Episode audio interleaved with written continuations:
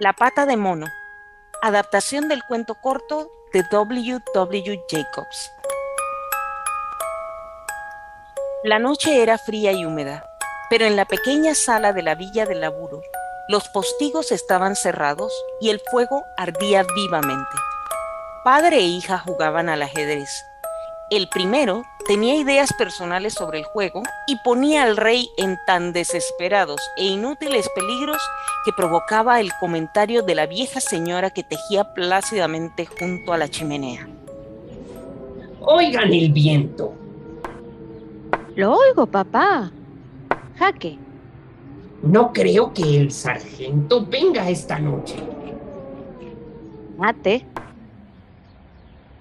Esto es lo malo de vivir tan lejos. De todos los suburbios, este es el peor. El camino es un pantano. No sé qué piensa la gente.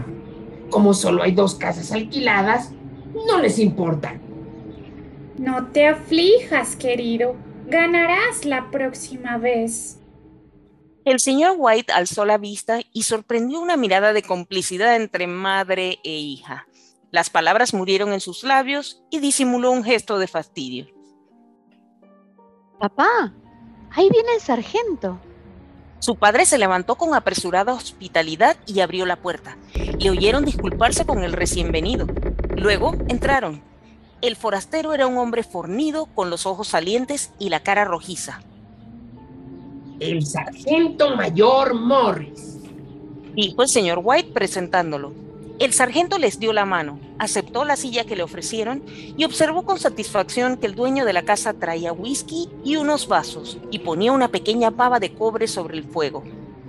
Al tercer vaso le brillaron los ojos y empezó a hablar. La familia miraba con interés a este forastero que hablaba de guerras, de epidemias y de pueblos extraños. Hace 21 años, cuando se fue el sargento, era apenas un muchacho. Mírenlo ahora. Mmm, no parece haberle sentado tan mal. Me gustaría ir a la India, solo para dar un vistazo. Mejor quédese aquí. El sargento dejó el vaso y suspirando levemente volvió a sacudir la cabeza. Me gustaría ver los viejos templos, y fakires, y malabaristas. ¿Qué fue, Morris? Lo que usted empezó a contarme los otros días de una pata de mono o algo por el estilo. Nada. Nada que valga la pena oír. ¿Una pata de mono? Bueno, es lo que se llama magia, tal vez. Tres interlocutores lo miraron con avidez. Distraídamente, el forastero llevó la copa vacía a los labios. Volvió a dejarla. El dueño de la casa la llenó a primera vista, es una patita momificada, que no tiene nada de particular. Dijo el sargento mostrando algo que sacó del bolsillo. La señora retrocedió con una mueca. La hija tomó la pata de mono y la examinó atentamente. ¿Y qué tiene de extraordinario? Un viejo fakir le dio poderes mágicos. Un hombre muy santo. Quería demostrar que el destino gobierna la vida de los hombres y que nadie puede oponérsele impunemente. Le dio este poder. Tres hombres pueden pedir tres deseos. Habló tan seriamente que los otros sintieron que sus risas desentonaban. ¿Y usted? ¿Por qué no pide las tres cosas? Las he pedido. ¿Realmente se cumplieron los tres deseos? Se cumplieron. ¿Y nadie más pidió? Sí, un hombre. No sé cuáles fueron las dos primeras cosas que pidió. La tercera fue la muerte. Por eso entré en posesión de la pata de mono. El sargento habló con tanta gravedad que produjo silencio. Morris, y si obtuvo sus tres deseos, ya no le sirve el talismán. ¿Para qué lo guarda? El sargento sacudió la cabeza. Probablemente he tenido alguna vez la idea de venderlo, pero creo que no lo haré. Ya ha causado bastantes desgracias. Además, la gente no quiere comprarlo. Algunos sospechan que es un cuento de hadas y otros quieren probarlo primero y pagarme después. Si usted le concediera tres deseos más, ¿los pediría? No sé, hmm, no sé. El sargento tomó la pata de mono, la agitó entre el pulgar y el índice y la tiró al fuego. White la recogió. Mejor que se queme. Si usted no la quiere, Morris, déjemela. No, no quiero. La tiré al fuego. Si la guarda, no me eche la culpa de lo que pueda suceder. Por favor, sea razonable. Tírela. El señor White sacudió la cabeza y examinó su nueva adquisición y la guardó en su bolsillo. Mm, ¿Cómo se hace? ¿Cómo se piden deseos? Hay que tenerla en la mano derecha y pedir los deseos en voz alta. Pero le prevengo que debe temer las consecuencias. Mm, parece de las mil y una noches. ¿No le parece que podrían pedir para mí otro par de manos? El señor White sacó del bolsillo el talismán. Los tres se rieron al ver la expresión de alarma del sargento. Ah, si está resuelto a pedir algo, por favor, pida algo razonable. El señor White volvió a guardar en su bolsillo la patita de mono. Invitó a Morris a sentarse a la mesa. Durante la comida el talismán fue en cierto modo olvidado. Atraídos escucharon nuevos relatos de la vida del sargento en la India. Si en el cuento de la pata de mono hay tanta verdad como en las historias que está contando, ¿no se nos van a cumplir todos nuestros deseos? Dijo Berta mientras el forastero cerraba la puerta y se alejaba con prisa para alcanzar el último tren. ¿Le diste algo? Mm, solo unos pocos pesos. No quería aceptarlo, pero lo obligué. Me insistió en que tirara el talismán. Uy, sin duda. Seremos felices, ricos y famosos. Para empezar, tienes que pedir un imperio. Así no estarás dominado por mamá. El señor White sacó del bolsillo el talismán y lo examinó con perplejidad. Mm, No se me ocurre para pedirle. Me parece que tengo todo lo que deseo. Papá, si pagaras la hipoteca de la casa serías feliz, ¿no es cierto? Bastará con que pidas un millón de pesos. El padre sonrió avergonzado de su propia credulidad y levantó el talismán. Berta puso una cara solemne, hizo un guiño a su madre y tocó en el piano unos acordes graves. Quiero un millón de pesos. Un gran estrépito del piano contestó a sus palabras. El señor White dio un grito. Su mujer y su hija corrieron hacia él. Se movió. Se retorció en mi mano como, como una vibra. Pero yo no veo el dinero. Apostaría que nunca recibiremos nada. Berta agarra el talismán y lo pone sobre la mesa. Ah, habrá sido en tu imaginación, querido. No importa. No ha sido nada, pero, pero me dio un susto. Se sentaron junto al fuego y la familia entera compartió el mate de la tarde. El viento era más fuerte que nunca. El señor White se sobresaltó cuando golpeó una puerta en los pisos altos. Un silencio inusitado y deprimente los envolvió hasta que se levantaron para ir a acostarse. Se me ocurre que encontrarás el dinero en una gran bolsa en medio de la cama. Una aparición horrible, agazapada encima del ropero, te acechará cuando estés guardando tus bienes ilegítimos. Ya solo, el señor White se sentó en la oscuridad y miró las brasas, y vio caras en ellas. La última era tan simiesca, tan horrible, que la miró con asombro. Se rió, molesto, y buscó en la mesa su vaso de agua para echárselo encima y apagar la brasa. Sin querer, tocó la pata de mono, se estremeció, limpió la mano en el abrigo y subió a su cuarto.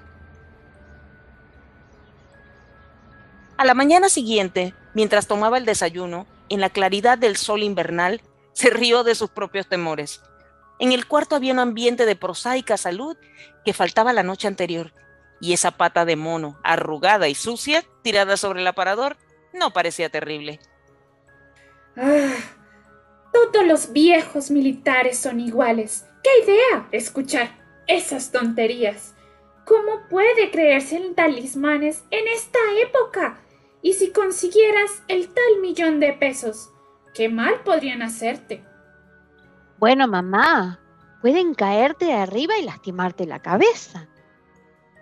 Según Morris, los deseos ocurrían con tanta naturalidad que parecían coincidencias.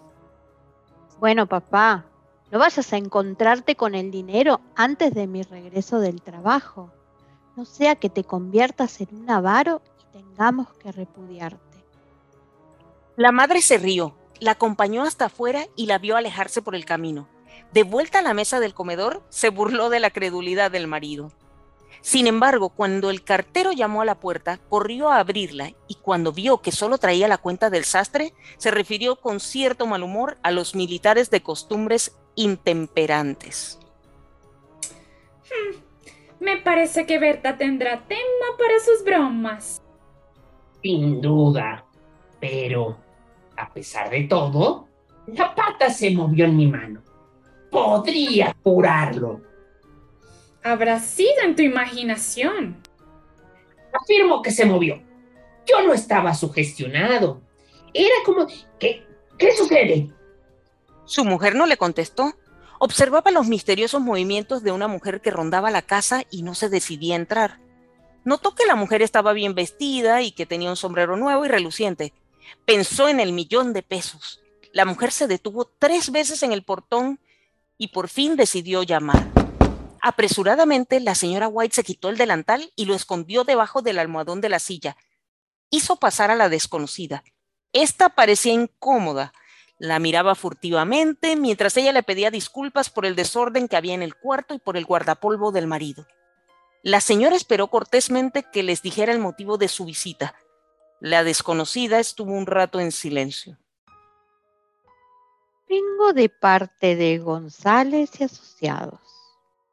La señora White tuvo un sobresalto. ¿Qué pasa? ¿Qué pasa?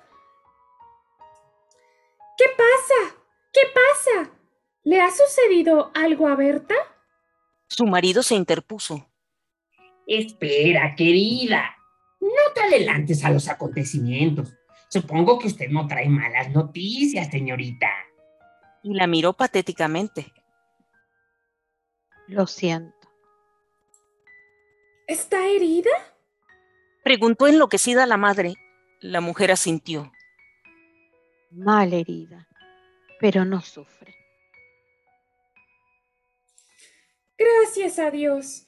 Mi hija está bien. Dijo la señora White juntando las manos.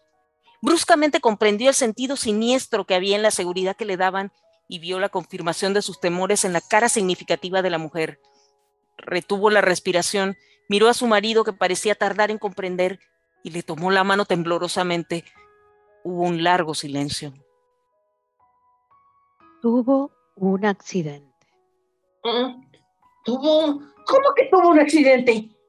El señor White se sentó mirando fijamente por la ventana, tomó la mano de su mujer, la apretó en la suya como en sus tiempos de enamorados. Era. Era la única que nos quedaba. Es duro. La mensajera se levantó y se acercó a la ventana. La compañía me ha encargado que le exprese sus condolencias por esta gran pérdida. Le ruego que comprenda que soy tan solo una empleada y que obedezco las órdenes que me dieron. No hubo respuesta. La cara de la señora White estaba lívida. Se me ha comisionado para declararles que nuestra empresa niega toda responsabilidad en el accidente. Pero en consideración a los servicios prestados por su hija, le remite una suma determinada. El señor White soltó la mano de su mujer y levantándose miró con terror a la visitante. Sus labios secos pronunciaron la palabra. ¿Cuánto? un millón de pesos. Sin oír el grito de su mujer, el señor White sonrió levemente, extendió los brazos como un ciego y se desplomó desmayado. En el cementerio nuevo, a unos dos kilómetros de distancia, marido y mujer dieron sepultura a su hija y volvieron a la casa angustiados de sombra y de silencio. Todo pasó tan pronto que al principio casi no lo entendieron y quedaron esperando alguna otra cosa que les aliviara el dolor. Pero los días pasaron y la expectativa se transformó en resignación. Esa desesperada resignación de los viejos, que algunos llaman apatía. Pocas veces hablaban porque no tenían nada que decirse. Sus días eran interminables hasta el cansancio. Una semana después, el señor White, despertándose bruscamente en la noche, estiró la mano y se encontró solo.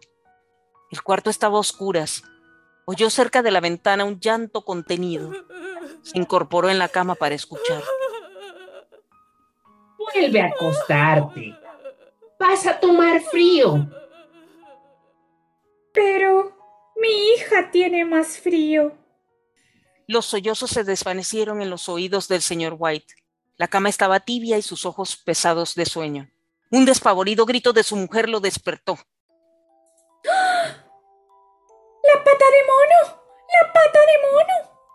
El señor White se incorporó alarmado. ¿Dónde? ¿Dónde está? ¿Qué sucede? Ella se acercó. ¡La quiero! No la has destruido, ¿verdad? No, e- está en la sala, sobre la repisa. Pero, ¿por qué la quieres?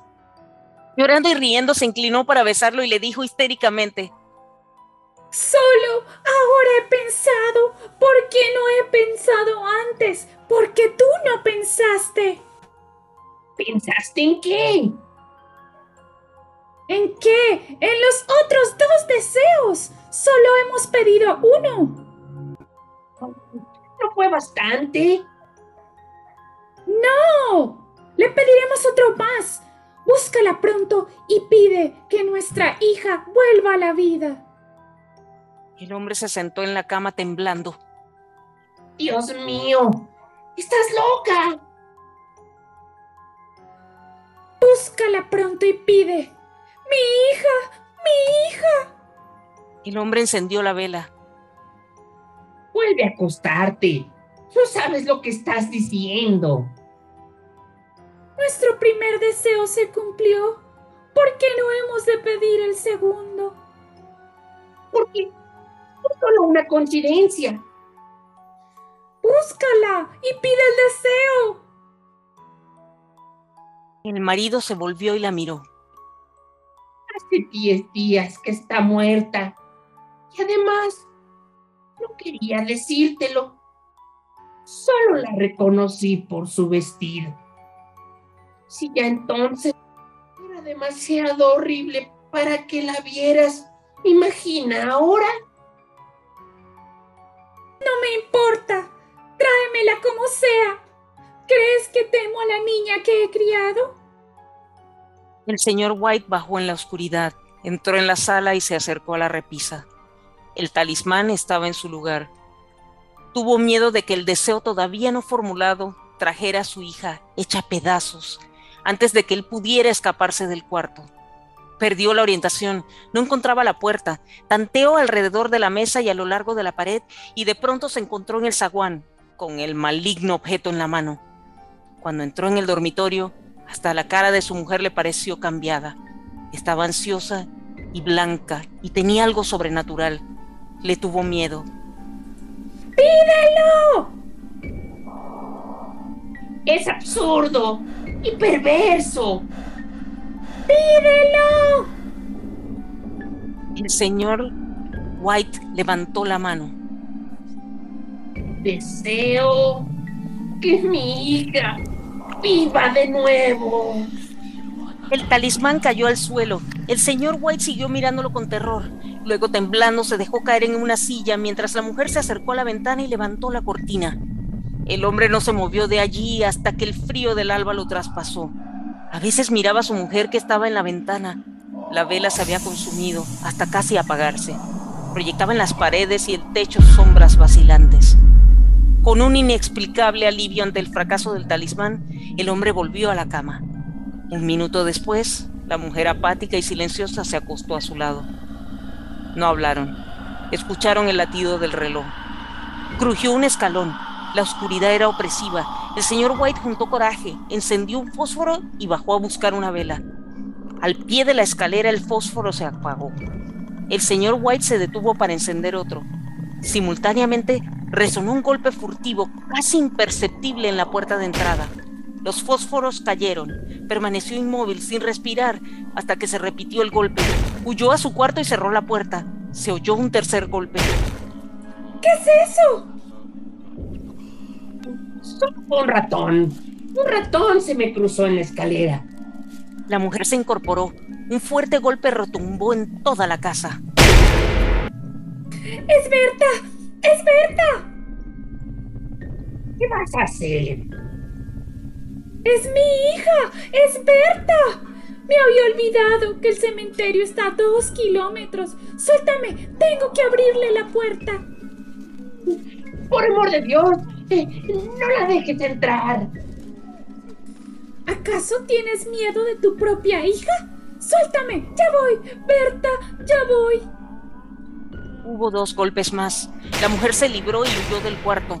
El hombre la siguió y la llamó mientras bajaba la escalera. Oyó el ruido de la tranca de abajo, oyó el cerrojo y luego la voz de la mujer anhelante. ¡La tranca! ¡No puedo alcanzarla!